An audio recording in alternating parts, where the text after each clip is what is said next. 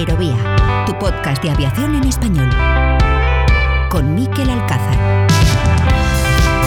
¿Qué tal? Saludos, ¿cómo están? Sean bienvenidos una semana más a Aerovía, en esta ocasión una semana más corta, estamos saliendo en martes porque este lunes fue fiesta en España, también en América Latina, por la celebración del Día del Trabajo del primero de mayo, que además al caer el lunes ha incentivado mucho los viajes por este puente, lo que se ha notado y mucho en los aeropuertos. Un fin de semana festivo que en el sector aéreo español se ha visto empañado por la tragedia en el aeródromo barcelonés de Moyà, donde cuatro personas fallecieron en un accidente de dos ultraligeros. En un primer moment s'ha informat que en el sinistre havien mort els dos ocupants que hi viatjaven, però mentre els Mossos engegaven la investigació de les possibles causes, responsables de l'aeròdrom de Mollà han informat que al matí un altre... Un vecino de la zona avisó tras ver caer una de las aeronaves en la que perdieron la vida sus dos ocupantes. Tuvo que pasar un rato, como explicaba esa información de la cadena autonómica TV3, hasta que desde el propio aeródromo se avisó a las autoridades de que una segunda aeronave podía haberse visto envuelta en ese mismo suceso, lo que activó la búsqueda y lo que permitió que poco después se encontrase efectivamente el segundo ultraligero accidentado, cuyos dos ocupantes también fallecieron. Cuatro muertos en esta tragedia que, como les decía hace un segundo, ha teñido de luto sin duda este fin de semana festivo de gran actividad aeronáutica.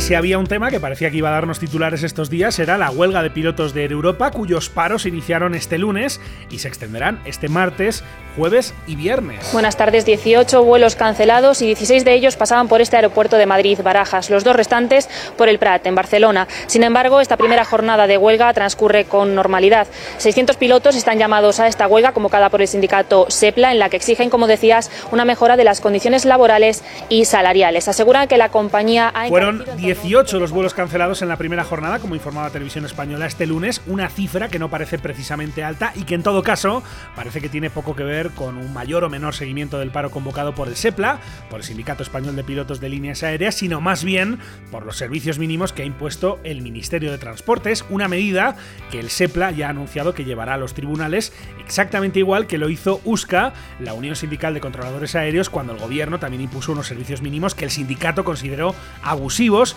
en la reciente huelga de los controladores de las torres privadas españolas. Así que la historia se repite y los dos sindicatos profesionales, SEPLA y USCA, se verán las caras con el ministerio de la socialista Raquel Sánchez, a la que acusan de no respetar el derecho a huelga de los trabajadores. La misma Raquel Sánchez, curiosamente, que este primero de mayo publicaba en su cuenta de Twitter un mensaje celebrando las conquistas de derechos para las personas trabajadoras, vinculándolas a su partido político. Muy poco o nada se parece desde luego lo de España a lo que estamos viendo por ejemplo, en Francia, con motivo de las protestas contra el aumento de la edad de jubilación, y que en este caso sí han tenido un reflejo notable en el ámbito del transporte aéreo. Tanto es así que este fin de semana el consejero delegado de Ryanair, Michael O'Leary, pedía a la Comisión Europea que intervenga, que actúe para evitar el enorme impacto que estas protestas están provocando en compañías aéreas como la irlandesa, y no que actúe contra los trabajadores en huelga, a los que dice respetar la compañía, sino contra las autoridades francesas por proteger los vuelos nacionales y castigar especialmente los sobrevuelos. Lo escuchamos. Va a haber otra huelga, la número 51 de los controladores aéreos franceses, decía Euler, y las autoridades francesas nos han dicho que debemos cancelar otros 220 vuelos, la mayoría son sobrevuelos en Francia, y esto significa que otros 40.000 pasajeros en este puente van a ver sus vuelos cancelados. Esto es completamente inaceptable. Francia está utilizando las leyes de servicios mínimos para proteger sus vuelos locales y todas las cancelaciones están afectando de forma desproporcionada a vuelos ingleses, irlandeses, italianos, españoles o alemanes. Esto es injusto. Pedimos a Ursula von der Leyen de la Comisión Europea que actúe para proteger los sobrevuelos.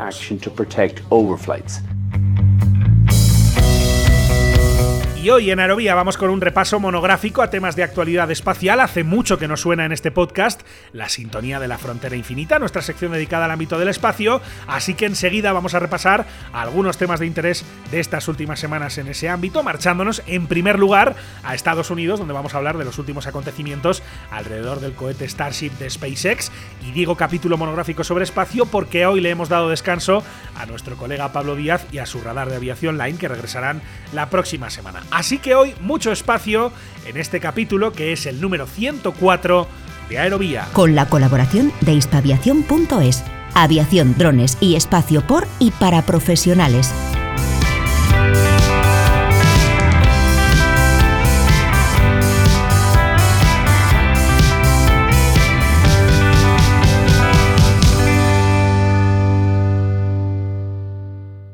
Five, four, three.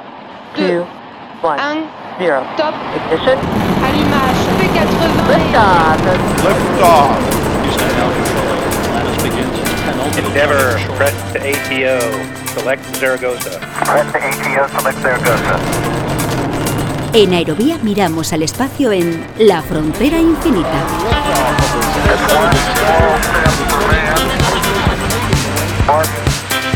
Leap for mankind.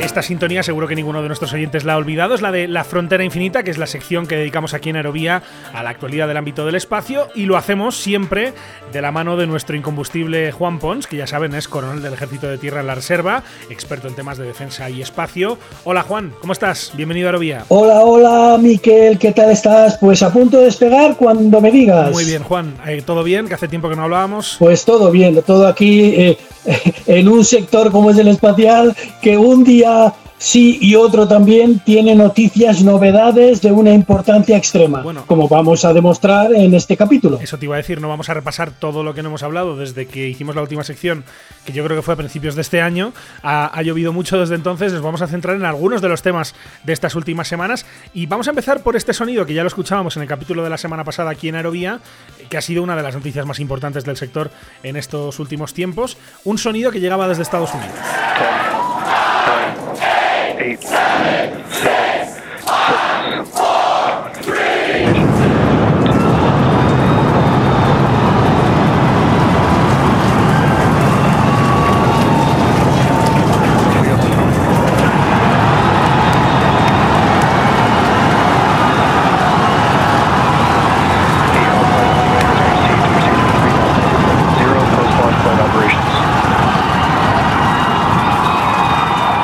Era la celebración, duró poco, pero fue la celebración de los empleados de SpaceX que seguían ese lanzamiento del cohete más grande jamás construido, el cohete Starship, que luego, bueno, terminó explotando en el aire, eh, pero que en todo caso consiguió despegar eh, del suelo, que era el gran objetivo en ese, en ese ensayo, Juan. Efectivamente, el Starship 122 metros, el lanzador espacial más grande construido hasta el momento, cuyo vuelo inicial, su vuelo inaugural, el vuelo de demostración, pues ha resultado fallido. Pero eh, Elon Musk, eh, el dueño de SpaceX, nos, nos demuestra que paso a paso llega hasta el éxito, como ha pasado con el Falcon 9, por ejemplo. Y como nos contará y nos detallará nuestro compañero que ha sido, como se decía antes y se dice ahora, testigo de excepción. Efectivamente, un testigo presencial. Vámonos directamente hasta Cabo Cañaveral, hasta Florida, hasta Estados Unidos, para hablar con un periodista, periodista especializado. Su nombre es Manuel Masanti. Hola Manuel, ¿cómo estás? Bienvenido a Arovía. Gracias, ¿cómo están? Un, un placer estar con ustedes. Encantado de saludarte, Manuel. Eh, Manuel, tú estuviste precisamente viendo ese lanzamiento en, en Texas. Cuéntame lo primero, la experiencia, ver el mayor cohete jamás construido elevarse eh, sobre tu cabeza. La verdad que fue surreal. Eh, hacía mucho tiempo que lo estábamos esperando. Había tenido la oportunidad de estar en Boca Chica hace un poquito más de un año, eh, viendo los prototipos y tratando de, de, tener una idea de la escala, ¿no? De lo que era eso.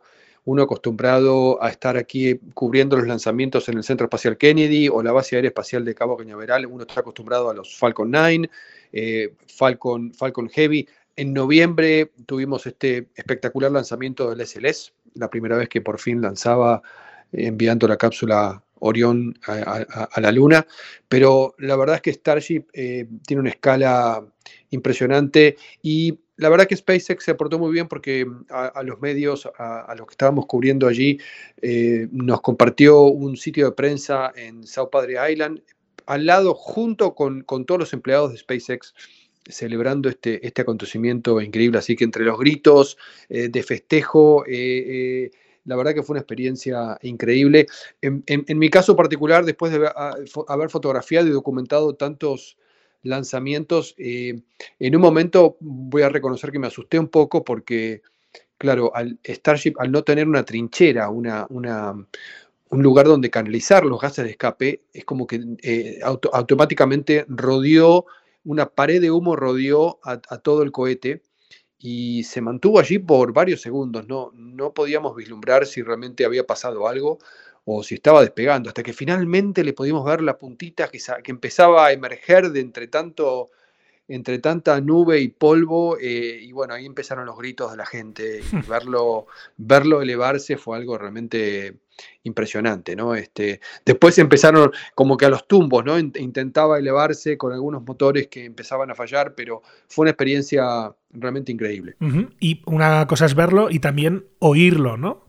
Estábamos a 8 kilómetros de distancia, en una, una, una, distancia relativamente prudente, pero la verdad es que el, sonido llegó como si fuera una pared de golpe. Estamos acostumbrados acá en el Centro Espacial Kennedy que sabemos que la onda del sonido uno la escucha viajar y llega, eh, va llegando de a poco hasta que a uno lo, lo, hace temblar un poco, le tiembla el pecho, pero en este caso llegó, llegó, llegó de repente y fue impresionante. Em, honestamente, no me imagino Starship lanzando desde aquí, del Centro Espacial Kennedy, en donde la distancia son 5 kilómetros, no 8, en el cual eh, lo más cercano donde podemos estar. Así que realmente ese repiqueteo que escuchamos durante varios minutos fue, fue una cosa realmente increíble. Así que fue un, muy lindo haberlo podido disfrutar. Los periodistas, Manuel, estabais a, 8 kilómetros, lo decías ahí en Boca Chica, pero tú habías dejado un par de cámaras, ¿no? En la zona del, del lanzamiento. Cuéntanos más, porque creo que solo pudiste recuperar una de ellas, ¿no? Sí, sabes que eh, hace mucho tiempo que le venimos pidiendo. a ver, la, rutina habitual es que cada vez que vamos a un lanzamiento, en mi caso trato de, producir contenido en español original, entonces lo hago de varias formas posibles. Una de ellas es la fotografía. Entonces, habitualmente uno puede poner, las diferentes empresas nos dejan poner cámara remota, lo que llamamos cámara remota, dentro de las plataformas de lanzamiento. Lo hacemos aquí, en la 39A, en la 40, en la 41, en la 37. Entonces vamos a poner las cámaras y se activan por sonido. Entonces la cámara tiene un sensor, es una cámara normal, una cámara DSLR con un trípode y la, cubrimos para que se proteja de las inclemencias del tiempo más que nada. Y en cuanto el sensor de sonido siente el, sonido, por supuesto, del lanzamiento, le dice a la cámara que empiece a disparar fotos. Bueno, y nosotros le veníamos pidiendo a SpaceX a ver qué, qué lindo sería si pudiéramos hacer lo mismo con Starship.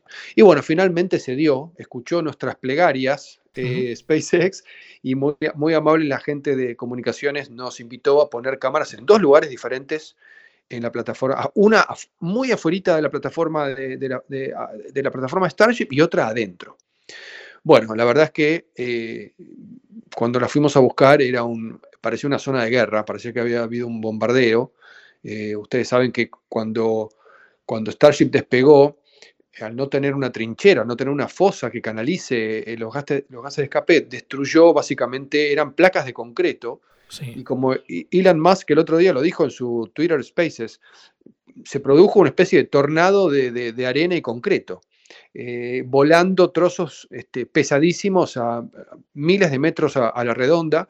Y bueno, obviamente la, gran mayoría de las cámaras eh, se vieron perjudicadas. Eh, la cámara que yo tenía fuera de la plataforma, por suerte, se cayó al piso, se partió el trípode, pero funciona y pudo llegar a captar un par de fotos, la verdad que me, gustó cómo se portó y he tenido suerte porque la gran mayoría también la, perdieron, pero adentro de la plataforma la verdad es que no hemos ni siquiera podido entrar a buscarlas eh, y, tememos que el, resultado no sea el más... Claro. El, mejor porque nos han dicho, miren, la, la baranda donde estaban atadas las cámaras salió volando. Wow. Entonces, obviamente, nuestras cámaras atadas este, con ganchos, con, con cuerdas, con lo, lo, que mejor pudimos. Evidentemente, Si, si, tenemos suerte, todavía están agarradas a la baranda, pero quién sabe dónde fue a parar la baranda, esta especie de riel que estaba ahí. Entonces, eh, SpaceX nos pidió que mandemos fotos de, si teníamos fotos y una descripción de nuestros equipos, porque iban a tratar de identificarlo. Así que bueno, seguimos a la espera. Sí. Todavía este, que en los próximos días nos manden un mail eh, diciendo si nuestras cámaras si quedó algún resto y si sobrevivieron, así que estamos a la espera. Y ahí cruzando los dedos de que la tarjeta SD esté intacta, ¿no? Porque ahí estaría el valor, el valor absoluto, ¿no? De haber dejado la cámara eh, en, ese, en, ese, lanzamiento. Lanzamiento que ya sabemos cómo terminó, ¿no? Eh, no sé en ese momento cuando estáis viendo que se eleva, eh, pues con toda su majestuosidad, el sonido, la espectacularidad, y de repente, pues termina como acaba, ¿no? básicamente con esa explosión. Em, ¿Qué, sensación nos deja en ese momento a los que lo estáis ahí siguiendo en primera persona? Yo creo que sabes que muchos medios cuando me preguntaban, Manuel, no entendemos cómo es posible que toda la gente festeje y, están en los gritos viendo cómo explota. Yo creo que más que nada se debe a que eh, el vuelo superó las expectativas. Yo sé que todos, eh, quizás uno en su deseo interno esperaba que Jeep 24 llegue hasta las costas de Hawái. Eh, y quizás algo parecido a lo que pasó con Falcon Heavy, que era su primer su primer vuelo y, no se sabía bien qué iba a pasar. Cuando es un vehículo nuevo, no, la verdad es que uno no sabe, hasta que no lo prueba, uno no sabe realmente lo. Uno puede hacer simulaciones y pruebas en tierra, pero hasta que el vehículo no vuela, honestamente es muy difícil saber. Y yo creo que la expectativa era que, ok, primero que no dañe la torre. Eh, si logramos que el cohete despegue y vuele y demuestre que este vehículo puede volar eh, al menos varios minutos, creo que nos damos por satisfechos, al menos en este primer vuelo. Y eso fue lo que pasó. Entonces me parece que eso fue una sensación de alivio y de recompensa a muchos años de trabajo. Eh, por más que el cohete finalmente haya, el, sistema de terminación de vuelo lo haya, haya decidido este, terminar y explotarlo, ¿no? Pero creo, creo que la sensación es, wow, esto voló eh, quizás más de lo previsto, eh, no, llegó a, no llegamos a, ese, momento de staging, como se dice en inglés, o a la separación de las dos etapas, pero creo que la cantidad de información, tanto de la, infraestructura en tierra como del, vehículo volando, va, a servir muchísimo para todas las pruebas que se vienen, ¿no? Eh, el otro día más lo comentaba en su Twitter Spaces, decía, la verdad es que lo que yo quería es que no dañe la torre, eh, el cohete despegó, tenemos un montón de información, sabemos, entendemos, hubo, un evento que destruyó cuatro o cinco motores y los, escudos térmicos de cuatro o cinco motores. En un momento perdimos comunicación con algunos de ellos. Eh, demostramos que los márgenes estructurales del vehículo están son mayores de lo que pensábamos, porque eh, recuerden que Starship empezó a dar vueltas en el aire, en un momento hizo casi como un 360 grados, y por lo general, para que un cohete de ese tamaño no se desarme, eh, en un momento la transmisión de SpaceX mostraba las cámaras adentro de, la, entre, la, entre los motores de la segunda etapa y, y parecía como que no pasara nada y el, vehículo estaba dando vueltas en el aire y la estructura se mantuvo intacta. Por lo tanto, eso también es importante para ellos haber, haber entendido que, ok, tenemos un vehículo bastante robusto. Resistente, claro. Y, Elon Musk comentaba, nuestro próximo objetivo en el próximo vuelo es llegar al, momento de la separación. Tengamos en cuenta que Ship 24, que era finalmente la nave que iba arriba, no tuvo ningún protagonismo cero. No, no tuvo ni siquiera chance de poder desprenderse de la primera etapa del Super Heavy y empezar realmente su vuelo, que es hacer esta especie de coasting muy largo que lo lleve hasta el noroeste de las costas de Hawái. Eh, y eso no lo pudimos, no lo pudimos disfrutar. Así que yo creo que yo creo que esto les da un montón de información para que en un segundo intento ese sea el objetivo, que haya, que haya una separación y, y lo que venga después este, creo que es la frutilla del postre, pero eh, yo creo que por eso es ese ánimo de festivo y de, celebración al ver finalmente a un cohete de semejante tamaño despegar, ¿no? Claro.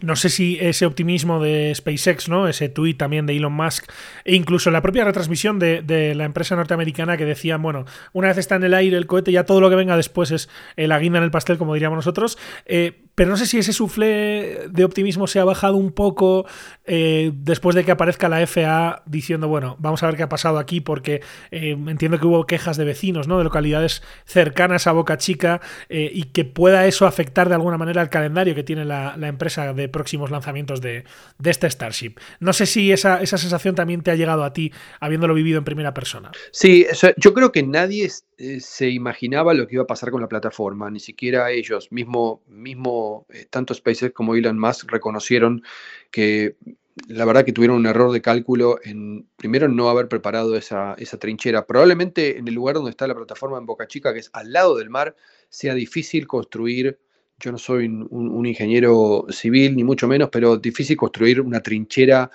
para el tamaño de un cohete como, como Starship, quizás hay que elevar toda la plataforma en una, especie de concreto para después hacer la trinchera. Y no, no llegaron a tiempo a poner una placa, una plancha de acero en la base de la plataforma y, y, evidentemente no pensaron nunca que iba a pasar lo que pasó con el concreto. Y sí, por supuesto que hay preocupación en entidades también ambientalistas, aunque tengamos en cuenta que no, hubo un de, no, se, no se produjo un desastre ambiental, porque primero que el combustible que utiliza Starship es totalmente, no es tóxico, ¿no? Es metano, eh, es gas natural combinado con el oxidante, que es oxígeno en estado líquido, por lo tanto no, no hay un contaminante tóxico en el ambiente, pero sí el hecho de haber tirado toneladas de concreto y arena a kilómetros a la redonda claro. no, es nada, no es nada agradable y ellos mismos dijeron esto no queremos que se vuelva a repetir y la idea es aprender de esto.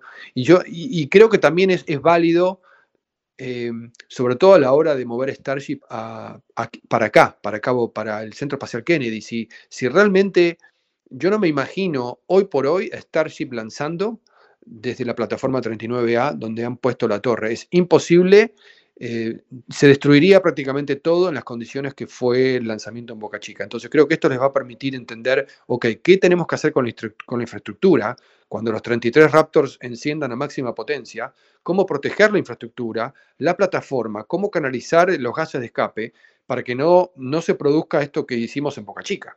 Eh, entonces cre creo que esto no, no, van a, no van a venir a Cabo Kennedy hasta que no sepan entender eh, del todo la, el comportamiento de la infraestructura también. Ahora, tema de la, de la FAA. Yo creo que eh, la, la, FAA cada vez que se produce un, un, accidente de estas características hace un análisis y ellos se involucran en la investigación.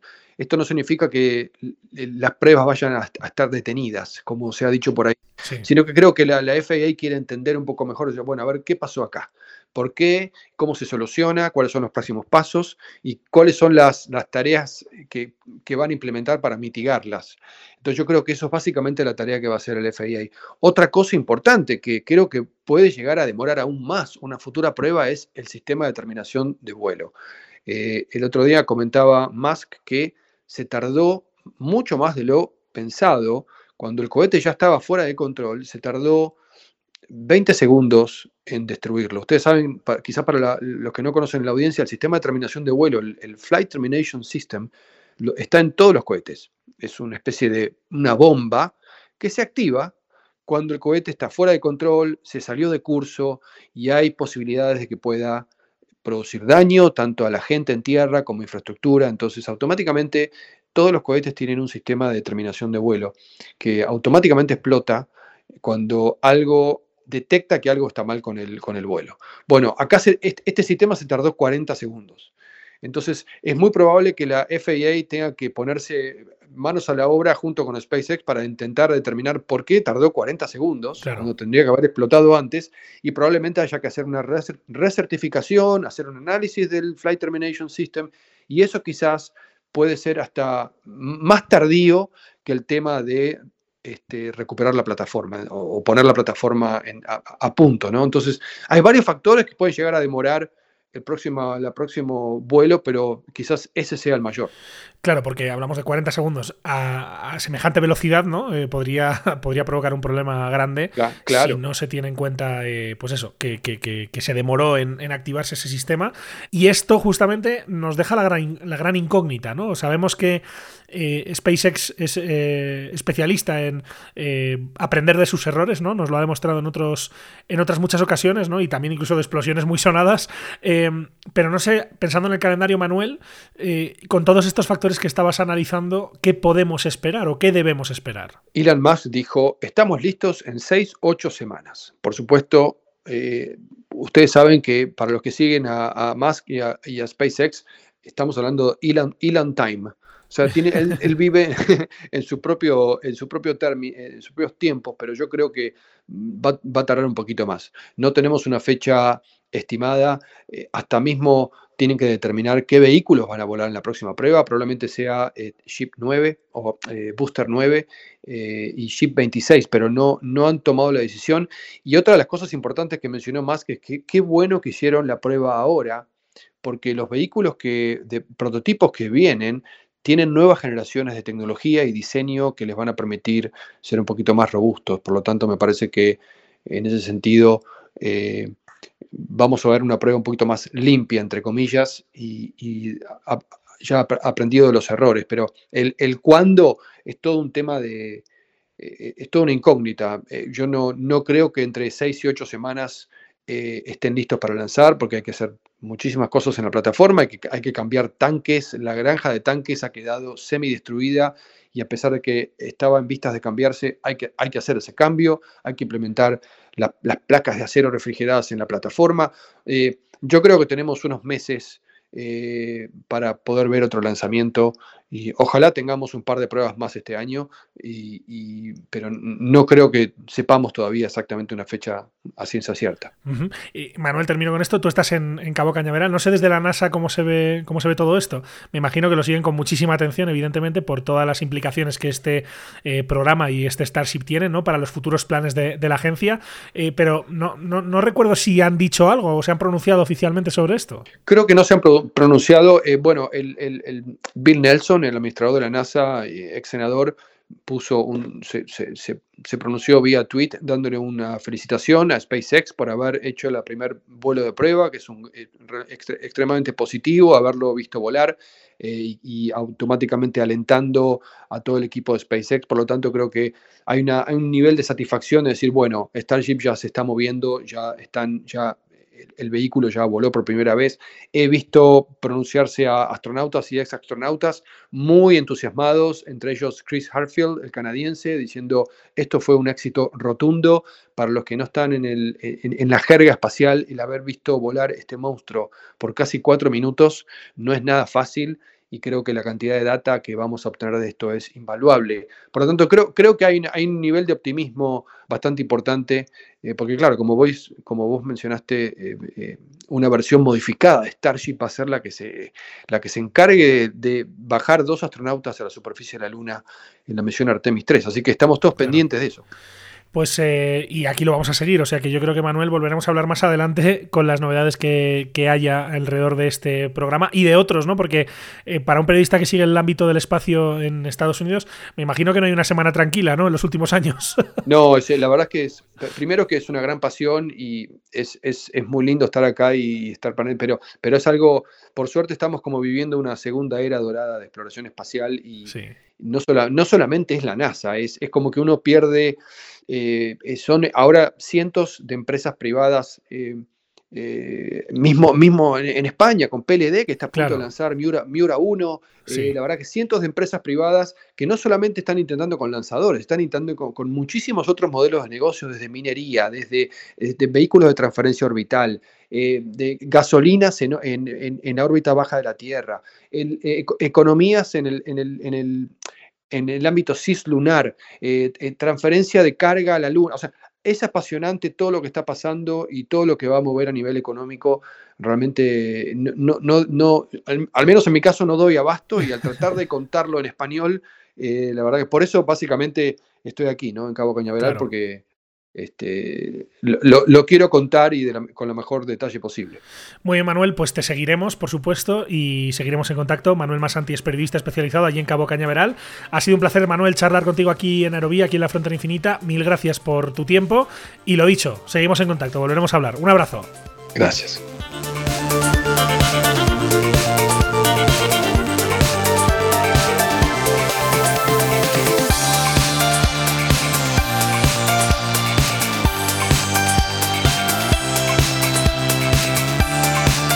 Eso sobre ese lanzamiento de Starship, el primero, veremos cuando llega el siguiente.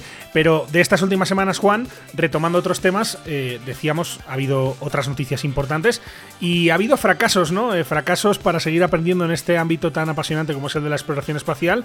Y en este caso hablamos de Japón, Juan. Pues, pues sí, eh, es que a partir de marzo se han producido una serie de vuelos inaugurales que estaban previstos eh, y, que, y que ha sido una sucesión de, vuelos inaugurales fallidos, vuelos o misiones exploratorias. Y tenemos que empezar con el nuevo lanzador japonés, el H3, de 57 metros de altura, que el 7 de marzo despegó, como he dicho, en su vuelo inaugural, eh, empezó a volar y al poco los técnicos japoneses del centro de control tuvieron que apretar el botón de autodestrucción porque se desviaba de su órbita por un fallo de la segunda etapa. O sea, una pena que paraliza el, proyecto, el proyecto japonés de relevar al H2 por el H3 y que el satélite que llevaba, un satélite de observación de, grandes, de grandes prestaciones, pues también ha quedado hecho polvo como, como es de imaginar. Explota el cohete, explota lo que lleva dentro. Esto ha sido a principios, mediados de marzo, el día 7 de marzo concretamente. No es la primera vez, Juan, seguramente tampoco será la última que vemos como un cohete no llega a cumplir su misión y en el camino se pierde un satélite. Seguro que se están acordando muchos de nuestros oyentes del satélite español Ingenio, que también eh, se perdió por un problema en el cohete Vega. Hablamos de, una noticia que tuvo lugar en 2020. En este caso, al menos, eh, entiendo que el satélite era de la misma nacionalidad que el, cohete, ¿no? Sí, en este caso era el, el satélite de observación de la Tierra a los tres y, también, pues evidentemente, quedó destruido. El, que te refieres, el, el, ingenio, volaba en un, en un Vega, ¿vale? Era, el ingenio era un, satélite de observación de la Tierra y volaba junto con otro, el Taranis, que era un satélite científico francés. Los dos quedaron, hablando así como como por casa, los dos quedaron hechos papilla y nunca más se supo ni de uno ni de otro, claro. Y este Juan no es tampoco el único problema o la única noticia, el único tropiezo que, ha tenido la, exploración espacial, en este caso desde Japón. Pues eh, no, ni mucho menos. Eh, además, ha, fallado también una iniciativa privada japonesa de la empresa eSpace que pretendía posar sobre la Luna un módulo de descenso. Y, para ello eh, se llama se llama, o se llamaba porque ha quedado hecho trizas, eh, Hakuto R, y en su interior llevaba un vehículo, un pequeño vehículo de Emiratos. Eh, el Hakuto R fue lanzado desde Estados Unidos en un Falcon 9 eh, el 11 de diciembre.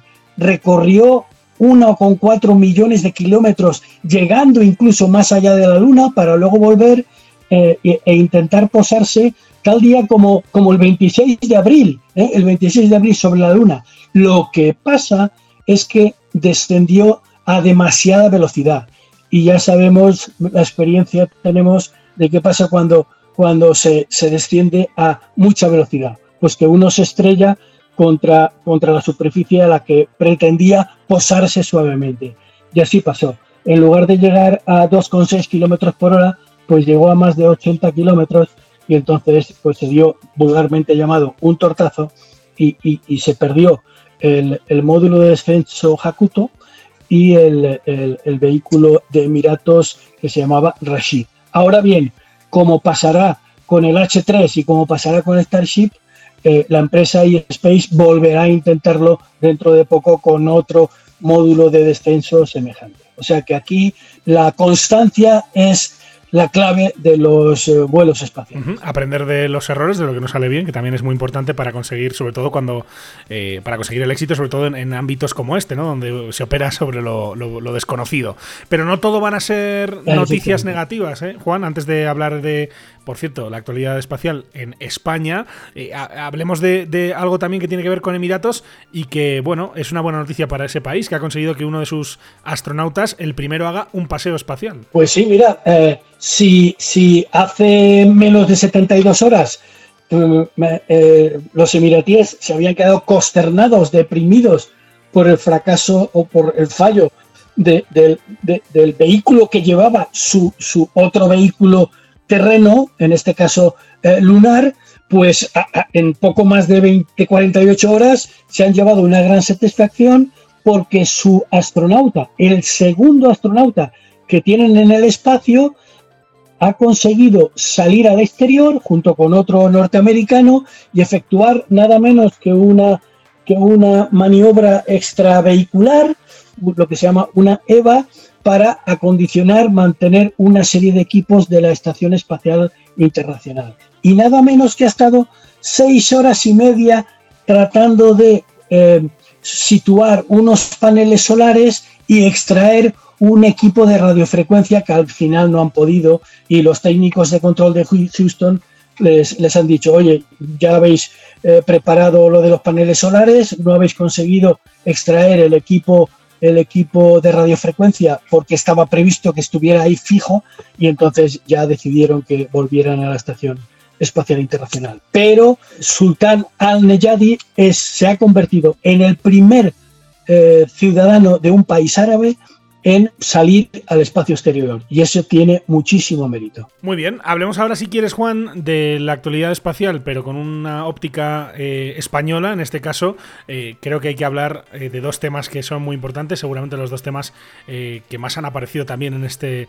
podcast. Uno es el primero, PLD Space, la empresa española, ya se hizo la puesta de largo de ese cohete Miura en Huelva, desde donde va a ser el lanzamiento, y supongo que ya estamos todos con la cuenta atrás, ¿no? ¿Cuándo se va a producir ese lanzamiento? Bueno, vamos a ver, eh, el lanzamiento mm, oficialmente no tiene fecha, pero te puedo adelantar que va a ser, que está previsto entre el 10 y el 12 de mayo. La primera fecha prevista es el 10 de mayo lanzar el Miura 1, que es un hito del sector espacial español, porque es una empresa privada, como bien has dicho, PLD Space, que se encuentra, que se encuentra situada, su sede central está en Elche, la que ha conseguido desarrollar un, un lanzador que es de una sola etapa, con un solo motor, que alcanzará del orden de los 100 kilómetros y hará una serie de ensayos que lleva en su parte superior para un laboratorio alemán. Es una prueba compleja que, si sale bien, será la puerta para completar el desarrollo del que debe ser el primer microlanzador español, el Miura 5, que ya tiene dos etapas y ya tendrá cinco motores y podrá situar en órbita ya cargas, estamos hablando de el orden de 50 kilos, que eso ya eso ya en el mundo del espacio de los microlanzadores ya es bastante peso. ¿eh? PLD Space, la empresa de Elche, que también tiene instalaciones en el aeropuerto de Teruel, como escuchamos aquí hace unos un par de capítulos aquí en Aerovía, eh, pero que en este caso está en Huelva el, cohete porque allí hay una, eh, unas instalaciones del INTA, ¿no? Desde las que se va a hacer este lanzamiento de un cohete que por cierto es recuperable, ¿verdad? Pues sí, mira, mira, el lanzamiento se va a efectuar desde el Centro de Experimentación del Arenosillo que es un centro del Instituto Nacional de Técnica Aeroespacial. Ahí, antaño, se lanzaban cohetes sonda, ¿vale? Entonces, se va a efectuar de ahí y en una prolongación de este centro de experimentación, que es un campo de tiro del Ejército de Tierra que se llama Médano del Loro. En ese, en ese centro o campo de maniobras de Médano del Loro, el Ejército de Tierra efectúa los disparos de misiles de las distintas unidades que tiene eh, el ejército de tierra. Entonces, como bien has dicho, este es recuperable de tal modo que una vez en órbita, perdón, eh, eh, no, no, lo he dicho, pero es un lanzador suborbital, es decir, no va a dar ninguna vuelta a la Tierra, va a alcanzar una altura de 100, 150 kilómetros o mucho, va a caer y está todo previsto para que un barco recupere el lanzador y se verifiquen los instrumentos electrónicos que hay a bordo para verificar los parámetros del, lanzador y que sirvan de, sirvan de, experimentación para un segundo vuelo o para el Miura 5 que tardará entre uno y dos años en poder volar. Pues vamos a estar sin duda muy pendientes ¿no? de esa fecha que has dicho, alrededor del 10 de mayo, 10-12 de mayo, ese posible lanzamiento, primer lanzamiento que supondría un granito para la industria espacial española con el lanzamiento de ese cohete que se lleva trabajando desde hace años y que ojalá en este caso sea un éxito, ¿no? Como hemos hablado antes de pues, eh, planes que no han salido tan bien, ojalá este sí salga perfectamente. Y el otro tema que tiene que ver y que es muy importante para la industria espacial tiene que ver con esa agencia espacial española, tema que hemos seguido muy de cerca aquí con Juan Ponce en Aerovía, en la frontera infinita, durante meses, durante años, diría yo, Juan. Eh, ¿Qué pasa con la Agencia Espacial Española? Bueno, eh, lo sigo muy de cerca, eh, muy de cerca la evolución de la Agencia Espacial Española. Recapitulando, te diré que el día 7 de marzo el Consejo de Ministros aprobó los estatutos, mejor dicho, el estatuto de la nueva agencia. Dentro de su articulado se, especificaba que la agencia tendría, eh, estaría vigente eh, a partir de que se constituyera su consejo rector. Pasaron días, pasaron semanas y del 7 de marzo que se aprobó el estatuto al 20 de abril, hace unos pocos días, el 20 de abril fue cuando se reunió por vez primera. ¿Y dónde? Pues en Sevilla. En Sevilla se constituyó, se reunió por primera vez el Consejo Rector, que está formado por un montón de ministerios, entre ellos el Ministerio de Ciencia, el Ministerio de Defensa y otros más, Hacienda, por supuesto. Y, entonces la presidenta, presidente o presidenta de la, de la nueva agencia, que se especifica en los estatutos, es él o la, en este caso, la ministra de Ciencia e Innovación, que es la valenciana Diana Morán, que era ex, fue alcaldesa de Gandía. ¿Y quién es el director ejecutivo de la Agencia Espacial Española? Pues de modo transitorio es el comisionado del PERTE Aeroespacial, Miguel Belló, que es el fundador de una gran empresa española eh, que es como es el Ignor Deimos Space. Él fue también Miguel Belló el que asesoró a Portugal para que montara su agencia espacial, o sea que está en buenas manos. Solo resta que le dejen hacer lo que Miguel Belló sabe hacer. Así que en breve empezará a rodar eh, poniendo en marcha pues un plan, un plan espacial que no tiene España y, además una ley espacial que se necesita para poder regular todas las actividades que en España van a, van a, empezar ya a desarrollarse de un modo paso a paso, pero casi casi a la carrera. Así está ahora mismo la radiografía de esta incipiente Agencia Espacial Española. Eh, Juan, una agencia y este es un detalle, ¿no? Y que creo que es, relevante, que se anunció hace prácticamente dos años, ¿no? Pues sí, fue Iván Redondo en, una comisión mixta Congreso-Senado, anunció a finales del mes de mayo de 2021 que se iba a crear la Agencia Espacial Española. Además lo dijo con ese nombre. ¿eh?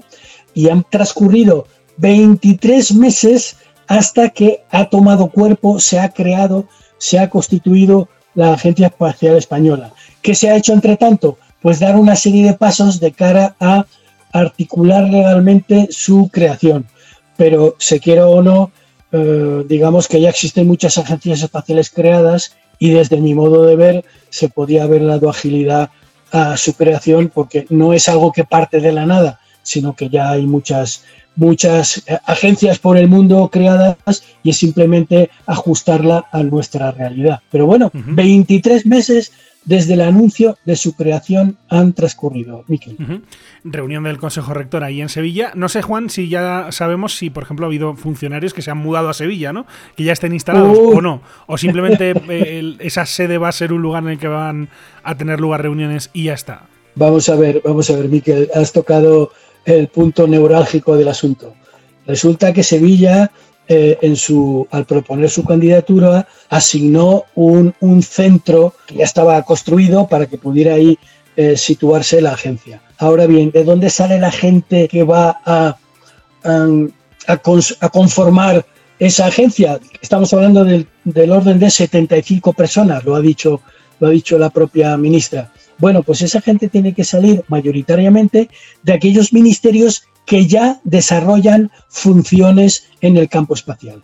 ¿Cuál es uno de esos ministerios? Pues digamos que el principal es el Ministerio de Ciencia y dentro del Ministerio de Ciencia el Centro para el Desarrollo Tecnológico y la Innovación, el CEDETI, donde está el núcleo de personas que gestionan la presencia española en la Agencia Espacial Europea.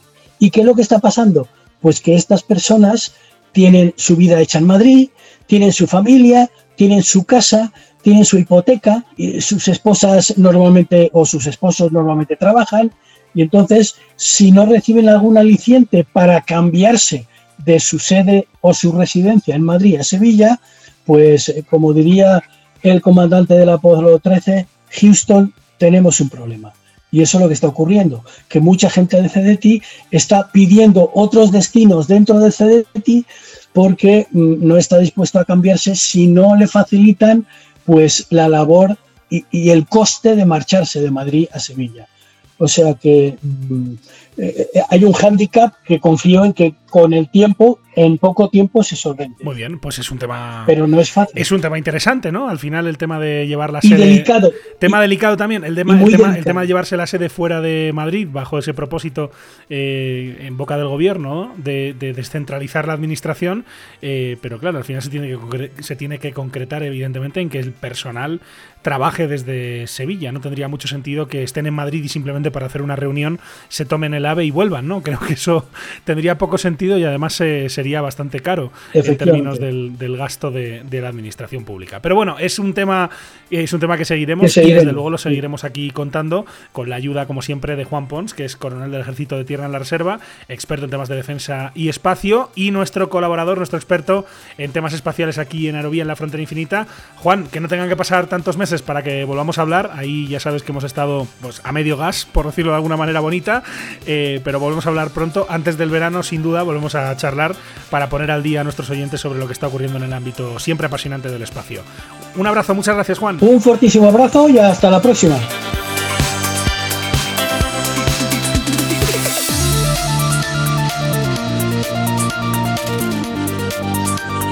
Y así llegamos al final de este capítulo en Aerovía. El próximo lunes nos encontramos nuevamente con ustedes. Mientras tanto, recuerden que pueden encontrarnos en hispaviación.es, en www.aerovía.net, así como en facebook.com barra Aerovía Podcast, en los perfiles en las redes sociales de Hispaviación y también en Twitter, en nuestro perfil Aerovía Podcast. Además, como siempre, les invitamos a suscribirse si es que no lo han hecho todavía en cualquiera de las principales plataformas en las que se puede escuchar este podcast. Estamos en las más importantes, en Apple Podcast, en Spotify, en TuneIn, en Podbean, en Evox, también en Audible. Ya saben que donde quiera que nos escuchen, donde quiera que estén suscritos, valoramos mucho cualquier comentario, cualquier sugerencia o crítica que nos hagan llegar por cualquiera de las vías de contacto que tienen a su disposición. Muchísimas gracias por estar ahí y hasta la próxima.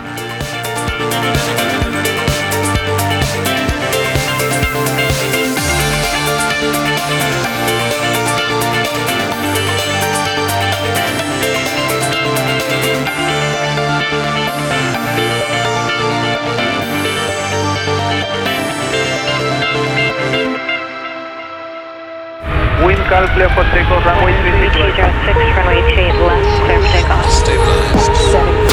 Aviación civil, aviación militar, aviación general y deportiva, drones, espacio. ¿Quieres estar al tanto de lo que ocurre en el sector? No olvides seguirnos en tu plataforma favorita. En Apple Podcast, Spotify, Evox, Podbean, Tuning y más. Busca Aerovía, tu podcast de aviación en español y suscríbete. Suscríbete.